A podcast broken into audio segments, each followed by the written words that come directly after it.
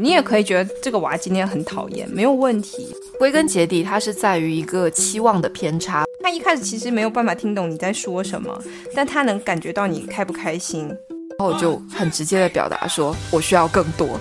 无谓的吵架是达不到目的的，吵架不是我想要的解决方式，而是说把情绪表达到位。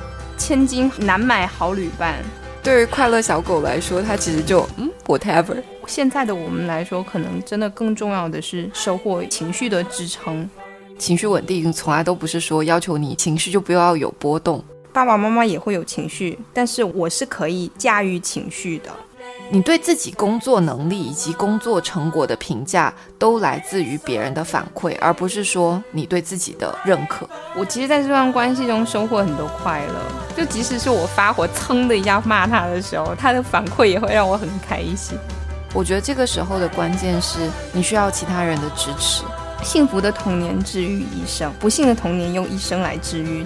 九九就一语点醒我，但这其实是我们做父母最不愿意看到的结果。其实人生当中就是会发生很多意外，如果都是在既定轨道上的话，那这样的人生也没有什么意义了。Hello Hello，大家好，欢迎来到畅所欲言，我是在情绪稳定这条道路上不断和自己和解的 C C。Hello Hello，大家好，我是自己认为自己情绪很稳定，但别人都觉得我很不松弛的 SoSo。你这个自我描述，我想说非常的准确，说明我自己的自我定位非常的到位。我就是个 J 呀，J 就是一定要按照那个计划走，不然我就会很难受，很抓狂，是不是？我会觉得说，其实当妈妈之后，情绪稳定这件事情真的还蛮重要的，以及自己本身，还有包括自己的另外一半，以及。整体的家庭氛围是不是情绪稳定，还蛮影响到大家整体的生活的。我不知道搜搜怎么看。我非常同意这个观点，就是我其实前两天也在想这个问题，因为图图现在已经快十个月了嘛，然后他其实还没有办法太理解语言，他更多的是感知你的情绪。之前有个观点就是，其实宝宝从出生以来，他跟你的那个互动会成为他最开始安全感的来源。然后我就觉得说，其实特别是妈妈的情绪稳定，或者你给宝宝的那种情绪价值，其实非常非常的重要。就是他一开始其实没有办法听懂你在说什么，但他能感觉到你开不开心。哦，我觉得这个点真的太重要了。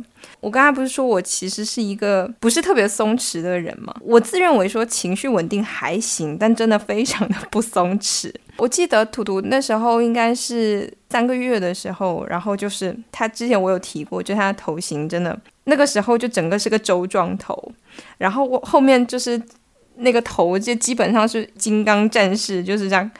一面一面的，然后中间有各种棱角，然后我就非常抓狂，在小红书上狂查各种各样的资料，什么样的办法，然后最后就是在试了各种定型枕，包括那个非常有智商税的 Muse 之后，我最后在一个方法上面得到了解救，就是用我的 iPad 让他的那个尖角睡在那个 iPad 上面，对，然后慢慢的去压平一点，是吗？对，就是之前还有一种办法，就是用那种卡片，就是比如说银行卡那种硬的卡去压他的犄角，就睡觉的时候压犄角。然后我就是很焦虑，我会一直去看说他那个脚有没有对在那个头的那个棱角上面。就我老是觉得说这个事情会影响他一辈子，所以反正非常不松弛。而且我会要求就是看护他睡觉的其他人一定要按照我的标准去看护他有没有按照。就是睡在那个平板上面。还有一个问题，我觉得我也是比较不松弛的，就是我之前跟 C C 聊过，说图图到底是要睡大床还是睡小床？他现在还在就是睡大床跟睡小床之间反复的横跳。就是我其实是希望他尽量可以睡小床，但是他有时候睡不好，然后我们就会把他抱到大床来睡。但是我又觉得说他抱到大床来睡，就久了之后就会。依赖于大床这个环境，就不愿意再回到小床了。然后我其实是有一个童年阴影，就是我小时候其实不敢一个人睡觉。我到应该九岁还是十岁的时候，我才慢慢自己一个人睡，而且经常半夜跑去跟我爸妈睡。所以我觉得那个其实是一个就是蛮不好的习惯，就是一开始跟大人睡。所以我就是想一直很想让他去小床睡。所以这个事情我也蛮纠结的，然后导致我们家阿姨其实被我弄得有点焦虑，就是她也想让图图睡好，但是又要遵照我要睡小床的这个要求，所以 C C 其实一直劝我说放松一点，Let it go，他想睡哪里就睡哪里。是啊，我就想跟你说，我给你两个案例，看能不能安慰到你。就第一个案例是我们正好上一期那个邀请了我的好朋友，就是颠颠嘛，他这两天就在跟我说，他的弟弟就是老二胎，已经很长时间都是跟他们爸妈一起睡在同一张大床上，然后最近就是两岁多了，有一天他就突然间自己要睡觉的时候，就爬到他的小床上去睡。就在时隔可能一年多之后，他突然间爬到小床上去睡，然后安稳的睡着了。睡着了之后，现在已经连续第三还是第四天，反正每天都在小床上睡了。我的给你心灵之光。对，然后我我昨天还在跟他说，我说，所以最终能不能睡小床的关键点就是不要太早把小床给闲置掉，是不是？咸鱼掉，sorry。我觉得就是如果这么说的话，好像可以找到一点心理安慰，说他会好的，对不对？这也不是好的吧？就是那一瞬间，你难道不会觉得也会有点空落落的吗？就是之前他一直要黏在你旁边，可是他现在就决定他要自己睡了。哦，不会，就是睡觉这个事情，我非常的 personal，就是我我很难就是跟别人睡在一起睡得很好。哦，OK，那是小胖的问题。然后还有一点是，我觉得其实这样子，依依算是从小我也是严格要求，就是说他要睡小床。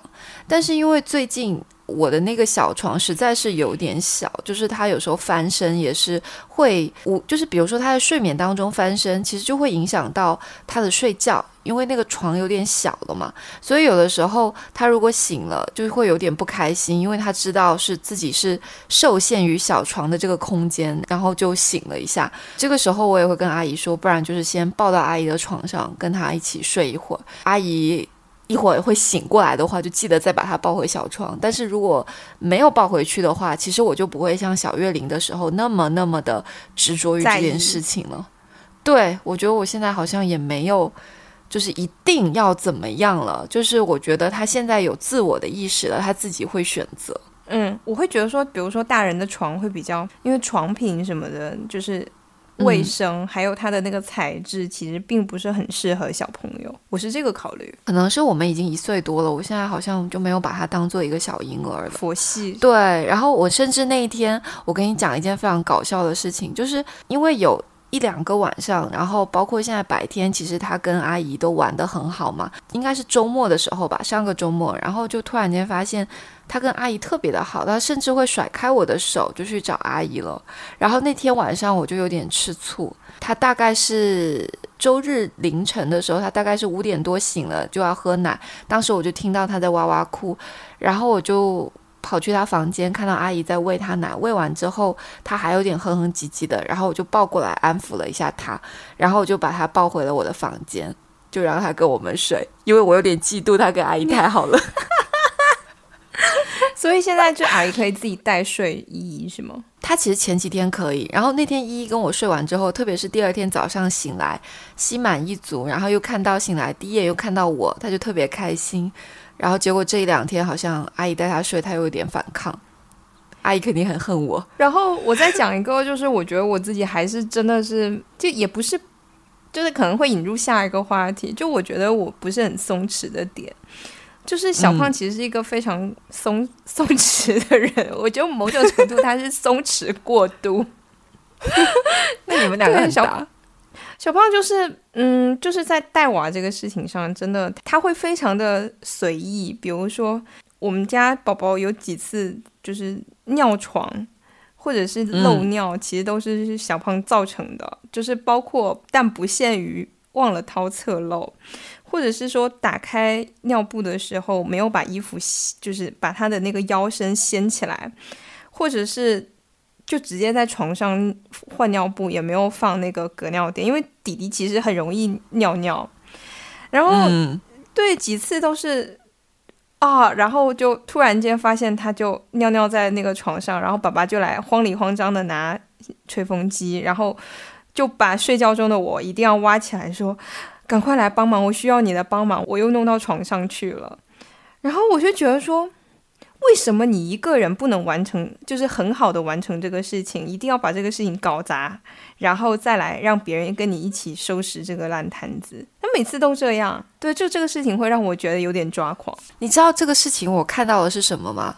哇塞，小胖可以自己一个人换尿布，还可以一个人带图图睡，哎，就已经是很棒的爸爸了呀。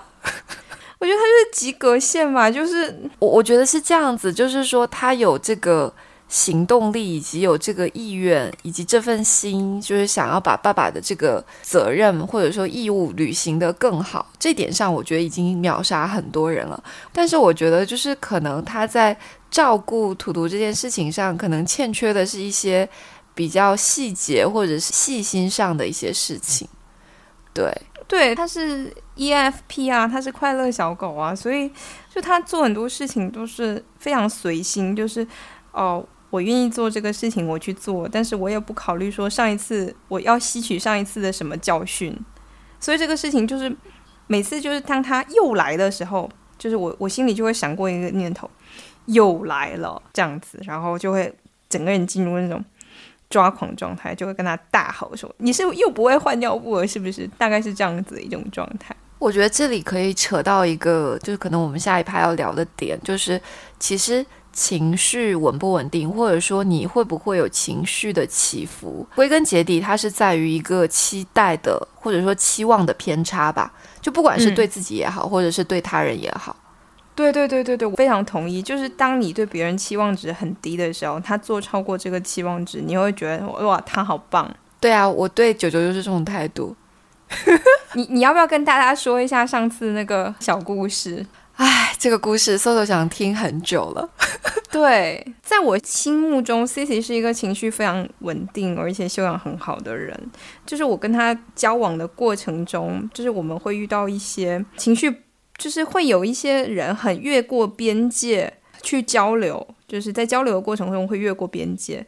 但是 Cici 就是他能很好的保持一种跟别人沟通的这种稳定性，就大概率别人跟我说那些话的时候，我可能就不理他，我可能翻白眼走人，或者就。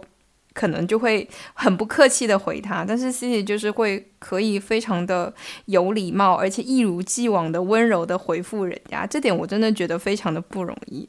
但那天真的他跟九九那一段还蛮精彩的。好，我就大概讲一下，就是那个故事是在于说。那天应该是我从厦门要返程回深圳嘛，然后相当于是我跟九九两个人带着依依小朋友在高铁，就是坐大概三个小时的高铁的车程要回到深圳。然后这三个小时的话，首先九九同学他基本上全程都在开电话会议，呃，当然非常辛苦啊。如果九九听到的话，好，后面我要开始我的部分。就那一天的话呢，依依小朋友就是他比较兴奋。前半段还好，因为他可以玩啊或什么，但是就刚好到了他比较困的时候，就想睡觉的那个点，然后就整个人很烦躁。就是我们已经很长时间没有过说什么抱着哄睡啊这种习惯了，但那天在火车上，他就是整个人一直啊啊啊啊啊，然后很难受。然后这个时候，我们坐在那个车厢里面，当时一方面九九在开会，另外一方面呢。他当时给我的感觉就是他很害怕，或者说他很担心的是宝宝在哭影响到车厢的人，但是他没有说看到我在面对宝宝很挣扎的时候，我也很辛苦的那一面。对，对我很焦虑的那面。比如说当时他可能会优先去捡起，比如说宝宝乱丢在地上的纸巾，而不是说先把，比如说宝宝在哭，对。我我需要他帮我先递一个东西的时候，他可能优先先去干，比如说要保障公共环境的这些事情，而不是先帮助我。所以那个时候我其实就有一点点情绪在了，我就会觉得说，虽然我很欣赏的，也本身就是他的优点之一，就是面对不管什么样的情况，他还是能够出于自己对自己的要求去做到很有公德心的部分吧。我觉得这个是我很欣赏他的优点，但就是说。当你作为你觉得你是他心里很重要的人的时候，你需要他支持你一些事情的时候，你觉得被放在了公德心之后的时候，你内心还是会有一点点不平衡的情绪在，太过于无私，以至于妈妈生气了。对，然后再加上就是说，当时因为他全程都在开会嘛，然后我我也跟 SOSO 提了一下，我就说。他只能是说，我跟他说，你帮我做一下什么，你帮我做一下什么，而不会说主动的说，要不我来哄一下或怎么样。虽然到后面啊，就是后面可能依依确实他嗷嗷嗷的声音有点大声了之后，他也会说，要不我来给你换个手啊或怎么样。但是就是你有没有觉得，就是爸爸带娃的时候，他有一种就是我来帮你干什么，而不是我就应该干什么。是，就是他的感觉，就是说这个东西反正是你负责的，那我能伸出援手，其实已经尽了很大力了。对对，就是这种感觉，就你应该感谢我。对，然后那天可能还发生了很多七七八八的事情，就是我跟搜搜有吐槽过，就是有几件小事情让我觉得，就比如说我提前给他一些忠固，会方便我们更好的完成本次旅行，更加顺利，但是他。没有听从我的忠告，然后反而选择就是说再去跟别人咨询一下，就是那我就有点恼火，就是想说我都跟你说了，你为什么不听我的就好了，还要再去跟别人再确认一下？就我的话到底有没有价值？情绪还是稳定的，只是内心已经开始 OS 了。就是我内心的小本本已经把这些事情都记下来了，记下来了。但是我当场没有发火。对对对对对。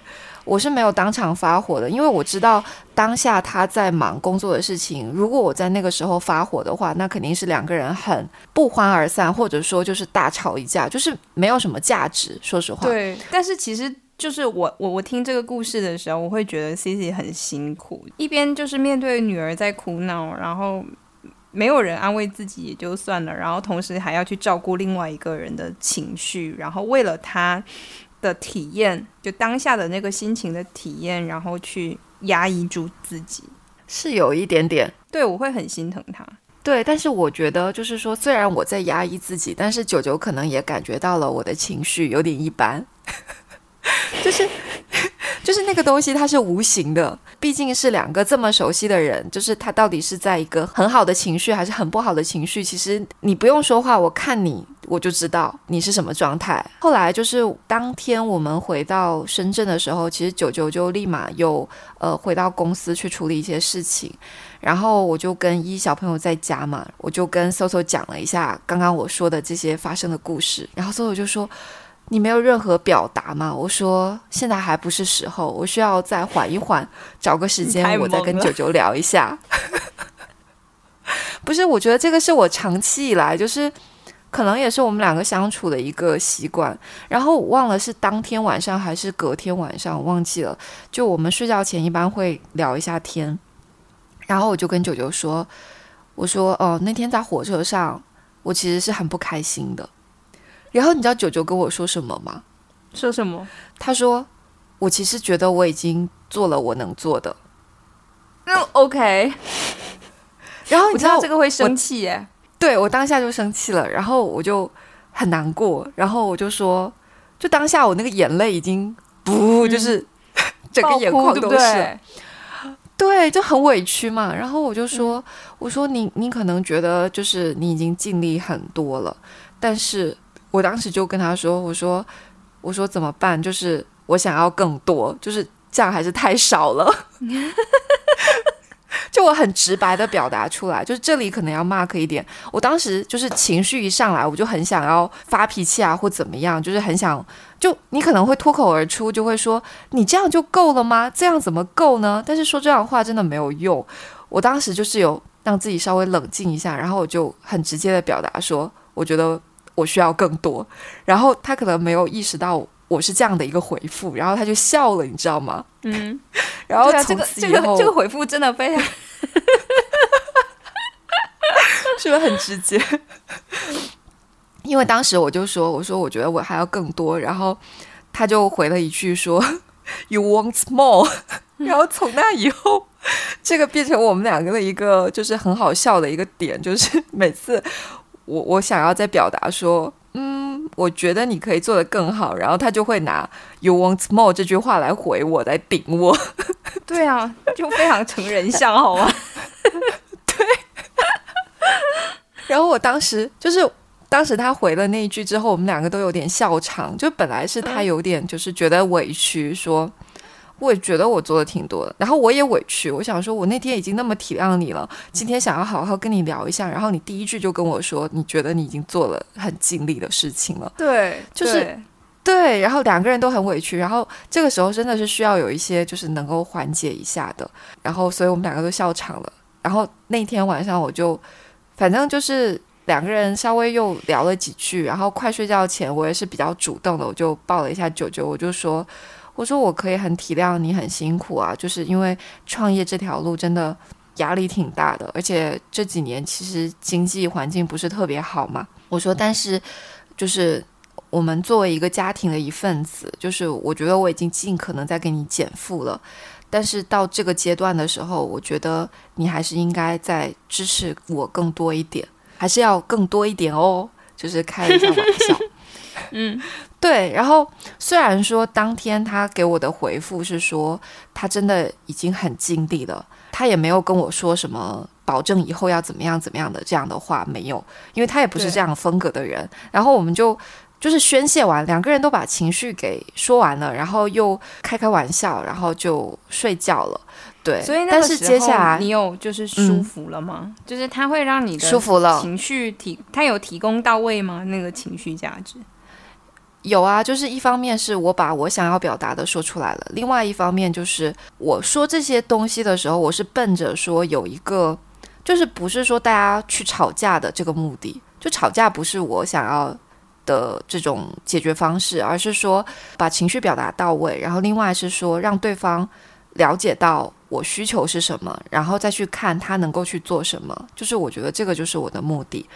那他有九九没有什么样的回应吗？他没有立下军令状，然后因为我我很了解他这个人，他其实做的会比说的多，说实话。然后接下来每一周，就是我们大概其实他每周的周末就只有周日一天，但是后来就是我们每周日下午，我们就会两个人单独带一，就是找一个地方去过亲子生活吧，可以这么讲，亲子活动。嗯，对。然后他也是很。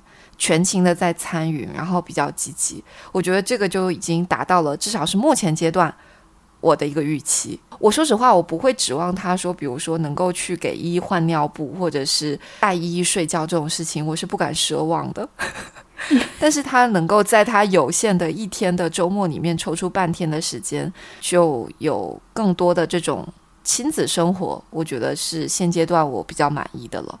对，就大概是这样的一件事情。我会觉得就是，哇，你真的很棒诶。就是我们也会有这种时候，比如说我会有对这个事情的不满，但是当然就是到这个阶段，我们已经不会。就这让我想起了我我们的父母那一辈，就是他们吵架的时候，经常会顾左右而言他，就很难说出自己的需求是什么。然后会一直去追溯对方的错误，然后揪住那个错误，但其实他并没有表达说我要什么，我只是说你什么地方错了。所以我觉得 C C 这个是这个点很棒，就是首先在这个阶段，我们都知道说无谓的吵架是达不到目的的，但他更进步的是，他其实在表达诉求之后，其实他就 enough 了，他也没有再要求更多的这种。情绪的回馈，但我是需要情绪的回馈的，会跟小胖说哪里哪里，我们很搞笑，就是小胖开玩笑说，比如说是幺零幺五讲话纪要，幺零幺七讲话精神，等一下是你的讲话纪要是吧？对，我的讲话精神，然后他就会把每一个按日期编排下来说，今天又违反了九幺五讲话精神，你们也太可爱了吧！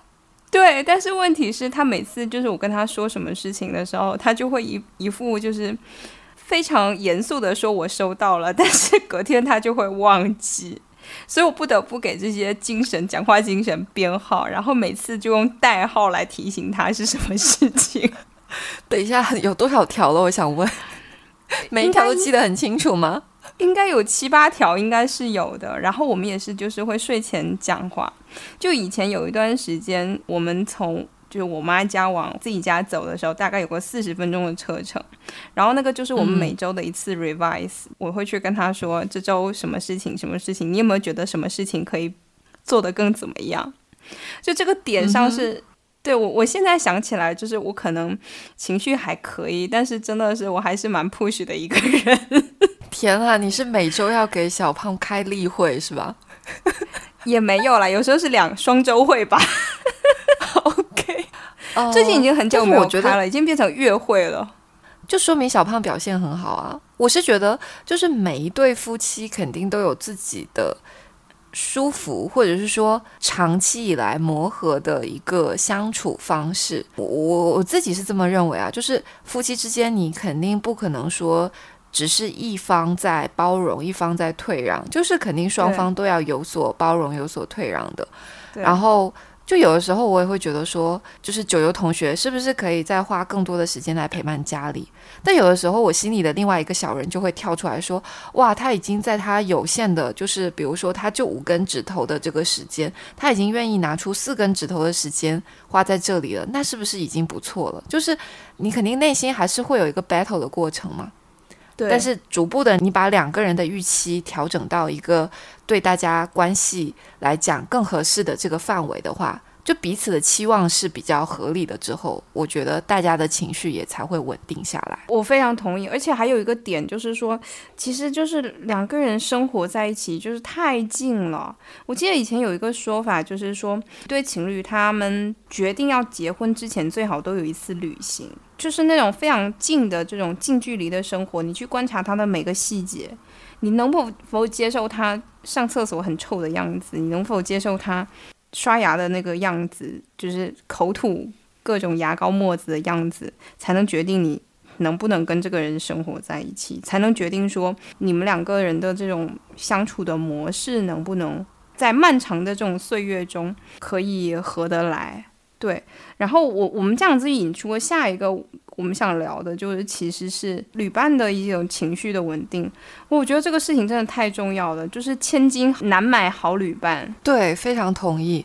其实我会觉得说，旅行这件事情上，它会发生很多意外情况。其实就是那些意外的情况，在考察你的旅伴是不是你想要的旅伴。对，没错，太准确了。就是我觉得旅行有真的很多，就是会互相吵架的地方。就是我记得以前，我就是特别是像我妈，我妈这个年纪，就是我妈会，她已经没有什么旅伴了。一方面是我妈体力太好了，就她的同龄人完全赶不上她的这种行军速度。第二方面是她也会觉得说，就是在这个年纪，比如说大家的就消费观。还有一些，比如说对时间的一些观念，就有的人会觉得说我要提前二十分钟去火车站，有的人觉得我提前五分钟到就可以。这种观念上的差别，其实，在旅行中，它这种小细节太多了，就是很容易让你积累成那种互相会爆发的那个点。然后我这里想要聊一个，就是我非常佩服的人，就是土托干妈，我的好朋友。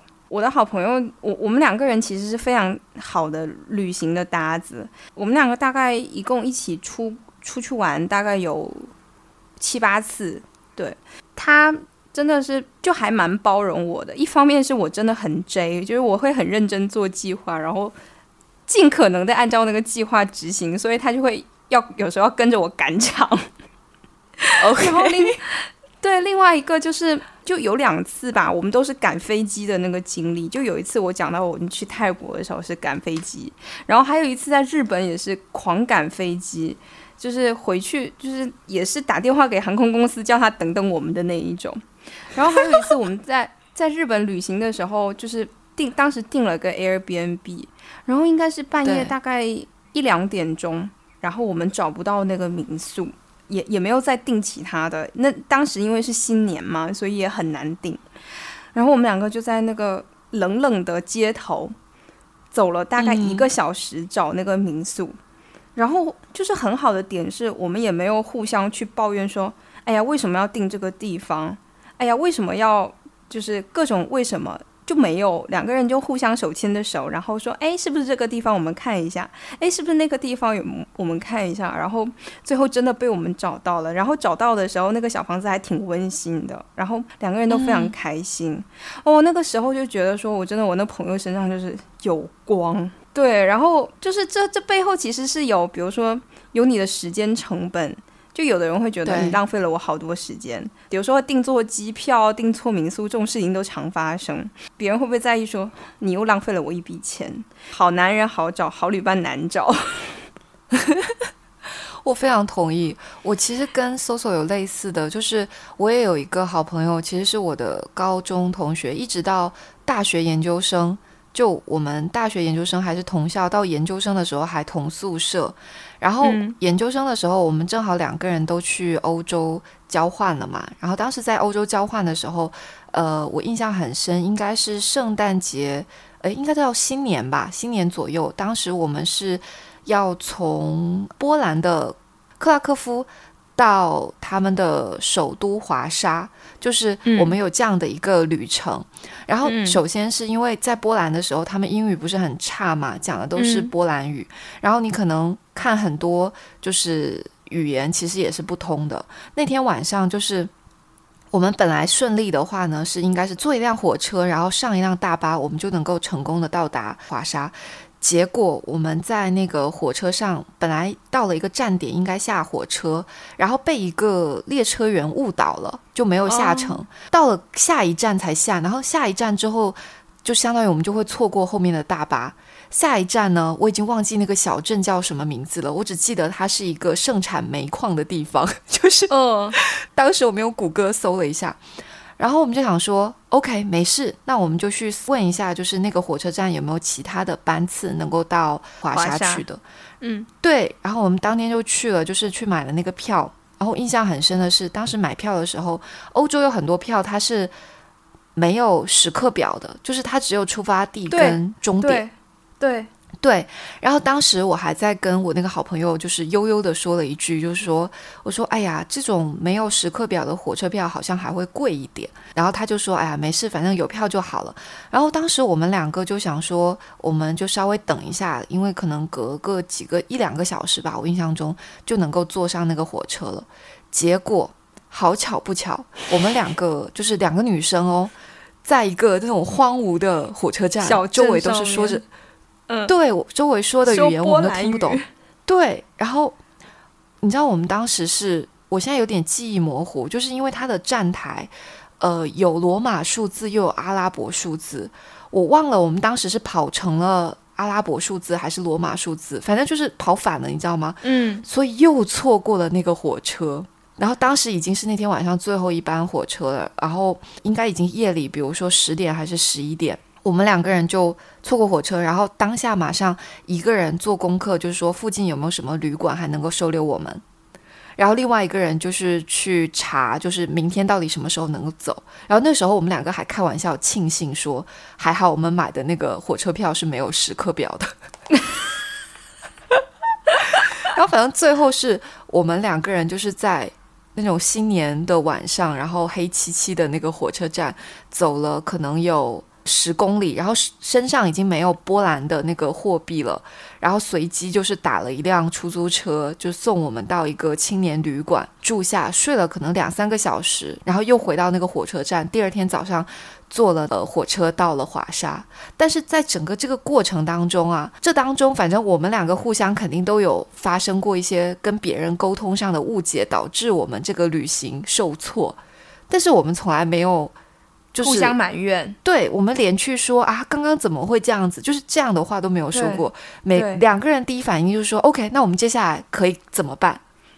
对，没对，错所以就是这个是我印象很深的一个旅行吧。然后从那以后，其实不管跟谁去旅行，我后来就会觉得说，其实这种很多小插曲，其实反而是你后来能够记住这趟旅行的一个关键，或者说是不是它的一个闪光之点。对，然后包括后来，其实有的时候跟九九出去旅行，有时候遇到一些就是比较小小纠结，或者是说不是很顺利的地方，我觉得都很坦然。就是我肯定就会想着说，OK，那我们去问一下，或者是我们去看一下，可以怎么办？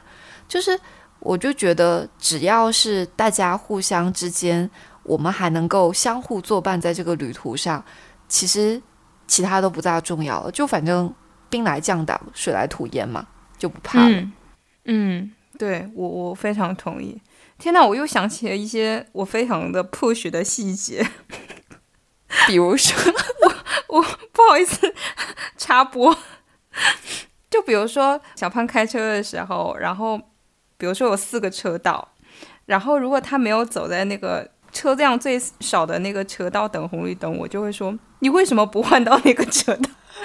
就包括你们在旅行的时候，还有日常的时候都会是吗？其实我对我的就是旅伴们不会这样子，我就只会对他这样子。然后哦，还有还有，对我还要讲一个他非常的随意的一个例子，就是他非常，我以为你要表扬他，没，我好坏。就他是一个非常 random 的人，就是呃，他不记录，所以他经常就是，比如说从我们家去我妈家的这一趟这一条路，他可能走了大几百次有，但是他还是会走错路，或者说是去一个不知道什么的地方，就当我坐上车，车开始行进的时候，他会突然间说：“哎，你导航一下，看要去那边要怎么走。”就是我会经常翻白眼，就是这事情你可以出门之前就已经做好，然后我只好慌急慌忙的就拿起手机查那个路线，然后边查我就会一股火这样冒起来。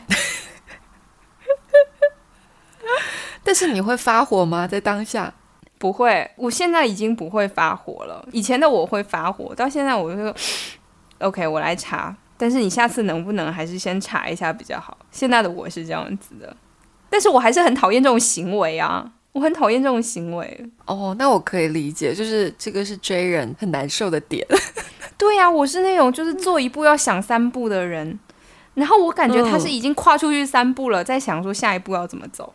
但你们这样就还挺搭的，我觉得 互相牵制，痛苦的人是我。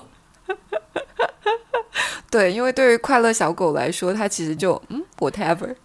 对，快乐小狗就是这样子的，讨厌。对，所以我会觉得说，其实，但是话说回来哦，我会觉得快乐小狗给我提供了很多情绪价值。哦，终于要夸他了，快点！我其实在这段关系中收获很多快乐，就即使是我发火，噌的一下发火，然后骂他的时候，他他的反馈也会让我很开心，就是他会有一些很逗逼的一些。方式，然后给我提供蛮多的这种情绪价值，然后这也是我觉得，就是我跟 C C 有讨论过，说情绪这个东西，它其实是现在这个阶段，大家对物质的这种需求其实没有这么强烈。就你在一段关系里面要收获什么，就是对我现在的我们来说，可能真的更重要的是收获稳定的，就是给你情绪的支撑。不管是开心喜悦，可以一起分享。就我也有见过那种，就是你跟他分享喜悦，他是没有反应的。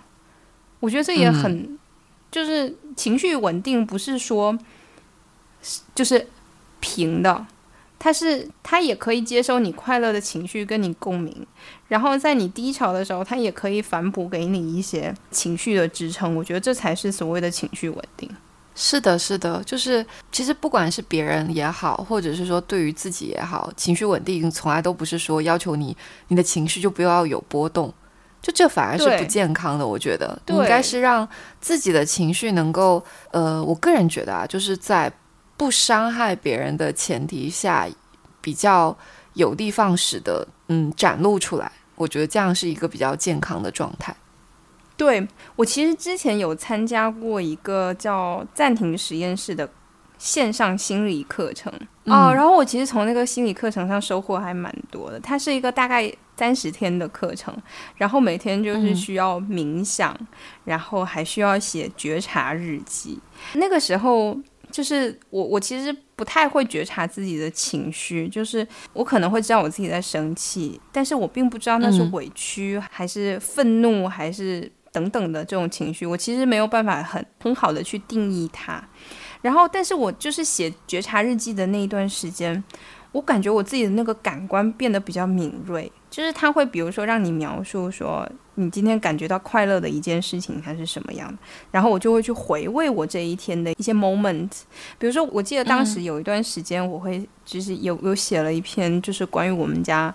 珠宝，我们家猫咪珠宝的，就是我会觉得珠宝给我提供很多的情绪价值，对，然后我就会去描述它给我提供了什么样的情绪价值，从从而很好的去感觉说，哎，我是什么地方到了，需要别人来给我补充，就是从别人身上看到自己吧。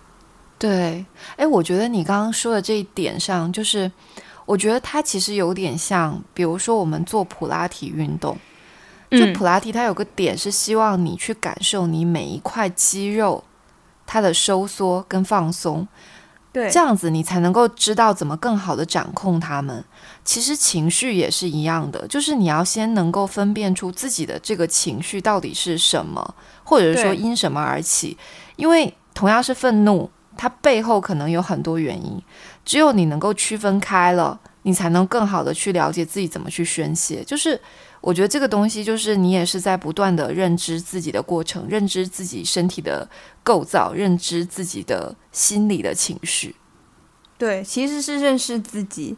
就是我觉得以前就是我跟我妈也聊过嘛，就是他们那一代，你问他说你的情绪是什么，他其实是不知道的，就是很会很容易忽略自己的感受，然后对。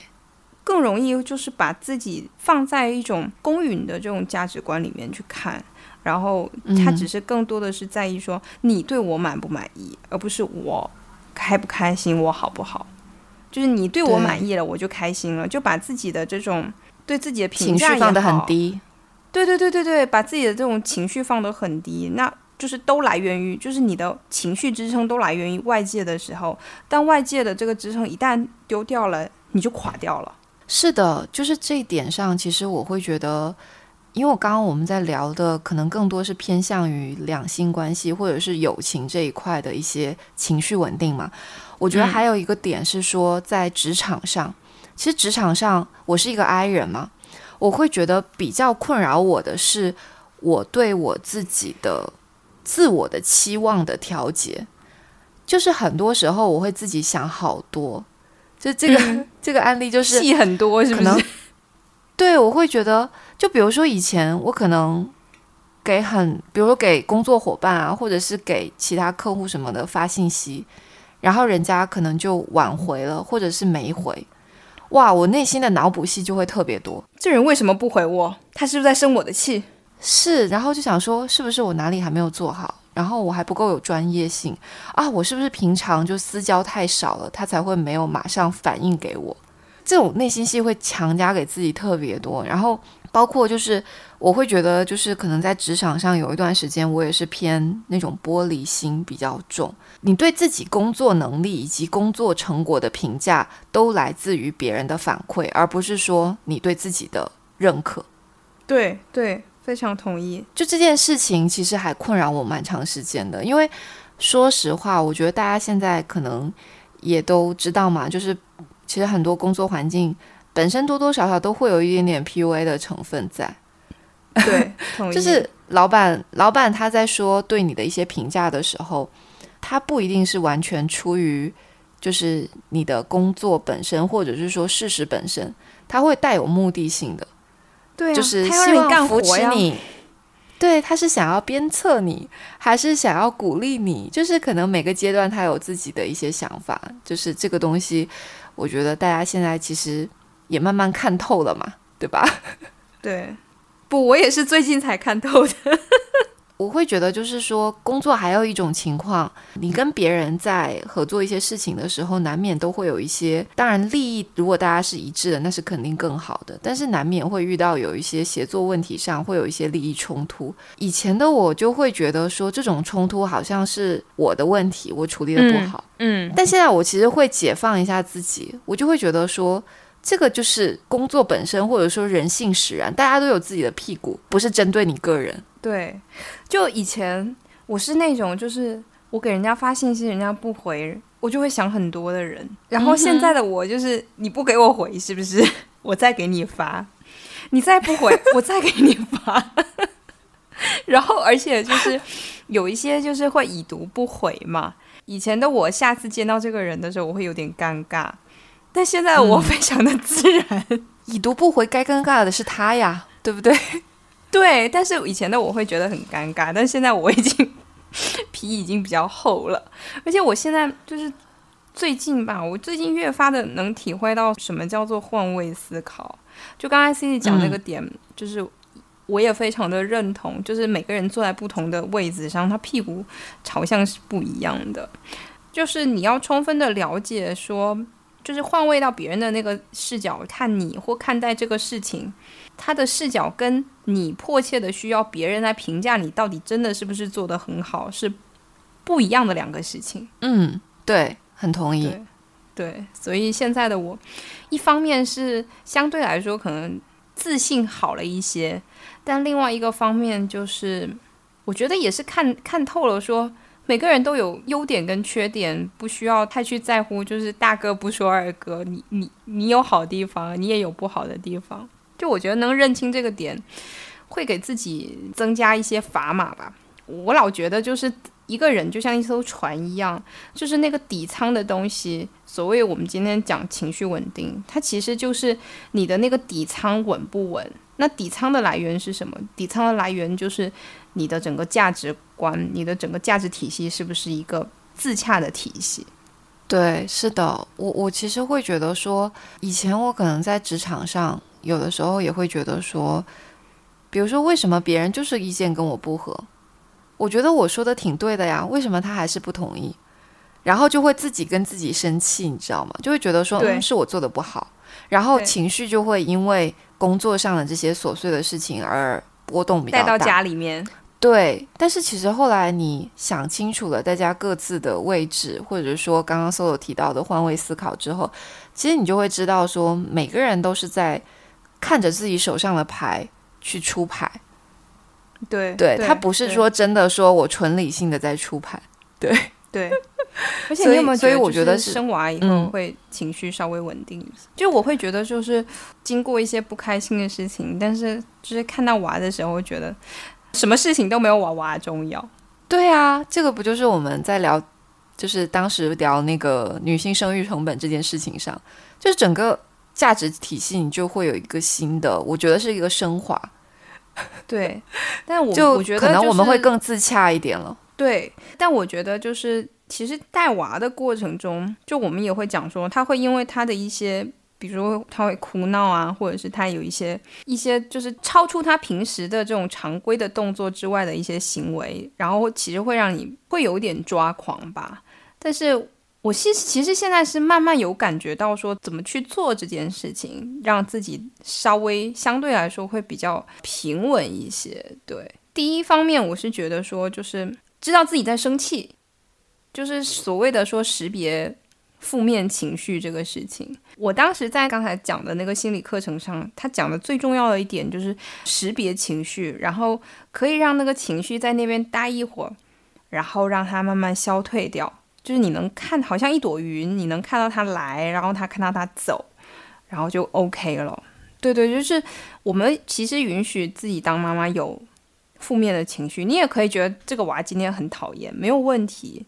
但是就是让那个你知道自己在生气，你知道自己在讨厌他，但是你又能看到说 OK，我慢慢过去了就好了。我觉得是这样子的。对，而且我我会个人觉得，就是说，其实之前我也有几次提过嘛，就是在整个带娃的过程当中，我还是有几次就是那种。情绪比较崩溃的时候，特别是那段时间，就是在改善依依的一些睡眠习惯的时候，他就是会哭闹啊，然后你的忍耐度、你的耐心就是会达到一个你当下的一个峰值，你可能再多一点你就承受不住了。我觉得这个时候的关键是你需要其他人的支持。就有几次，其实我就选择放弃，然后就跑出来跟九九说：“我说我需要你的帮忙，我现在情绪很差。”要不你去安抚一下娃，对，就是因为我允许自己也有崩溃的时候，而不是说我作为一个妈妈，我要求自己就是要对小孩无限的耐心。对我觉得这这个真的做不到，因为你一旦要求这样子自己这样去做的话，其实自己真的会很累、很辛苦、很紧绷。对，你就永远都松懈不下，而且你可能稍微情绪一上来，然后你立马就要说：“我怎么可以这样？”就是一直在反复的拉扯，就是边仰卧起坐边躺平的那种感觉。对，是。而且我觉得我最近会相对来说有一段时间，我会很纠结，说天哪，我好像每天陪娃的时间不是很够。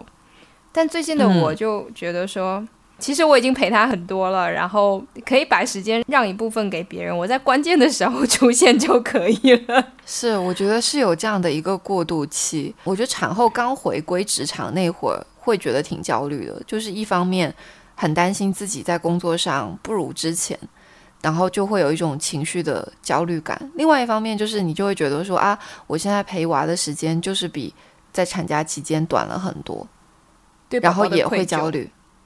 对，但是现在我会觉得说，我首先是我自己，用用九九的这句话，对，没错。然后包括其实前段时间我有一段时间就是有有点情绪有点崩溃，之前跟大家聊过就是找阿姨这件事情，其实聊的那一期还不是我最艰难的时候，就聊完那一期之后，我还换过好几个阿姨，其实所有是知道的，就一度让我觉得我对我自己的管理能力以及识人能力产生了怀疑。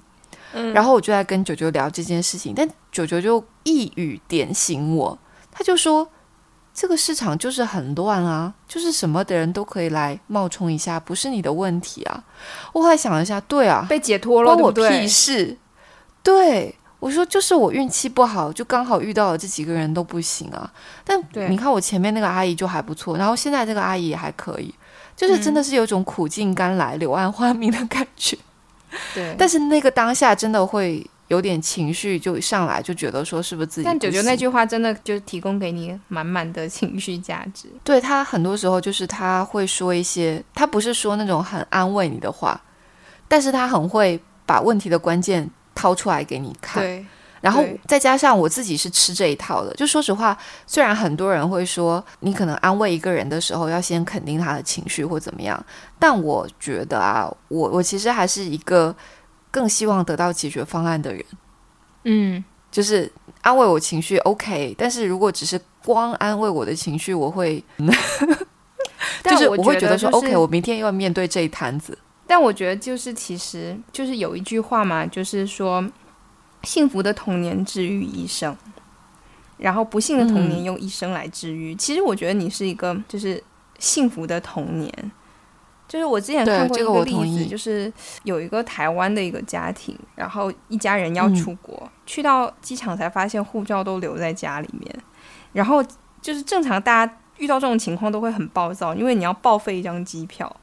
结果这一家人又开开心心的去回家了，好像什么事情就都没有。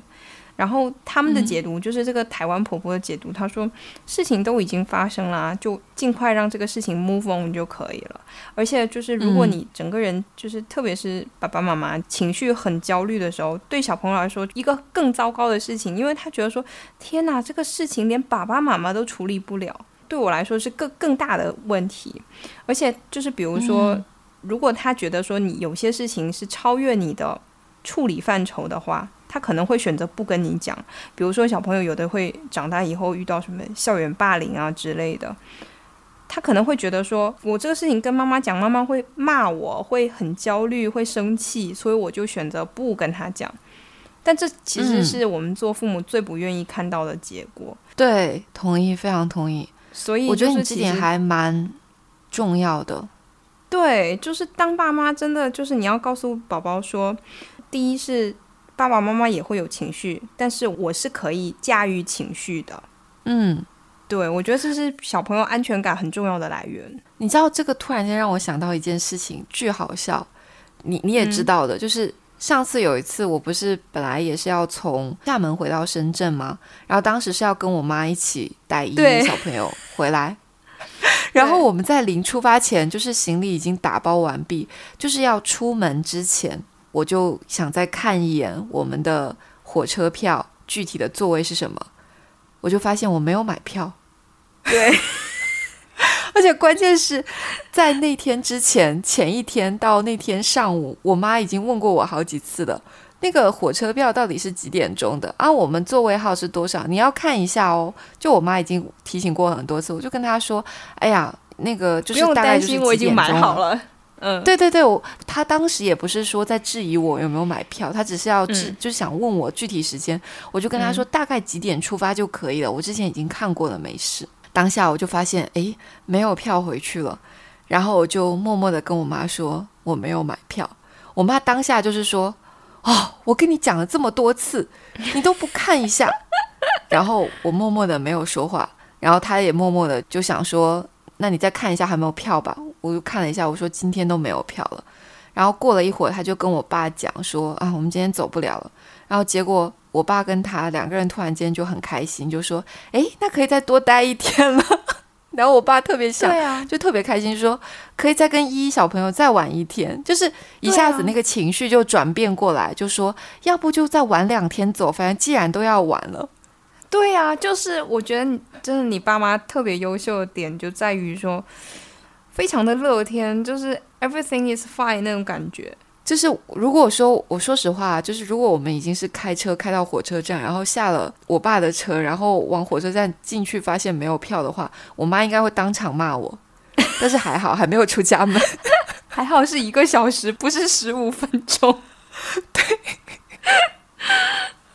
但是就是他们后来的那个反应还是蛮妙的。就是你刚刚在讲那个例子的时候，我就突然间想到了这件事情。对，就是这个我在微博上的例子，它就会一直印在我的心里面。就是当有什么事情的时候，我就会想起这个事，然后觉得说，呃，都已经发生了，就让它赶快过去就好。对，就跟你在波兰的火车站遇到的是一样的。是，就是其实人生当中就是会发生很多意外，如果都是在既定轨道上的话，那这样的人生也没有什么意义了。嗯，也是，你这句话是给 J 人点了一下。我们这种批人就是这种心态，偶尔脱一下轨。好呀，好呀，那我们这期要不先这样？对，我们也就是我跟 Soso 其实一直都是在自我情绪稳定这条路上不停修炼的人，然后也期待跟大家一起共勉吧。对，好的，好，那我们下期见。好，大家拜拜，拜拜。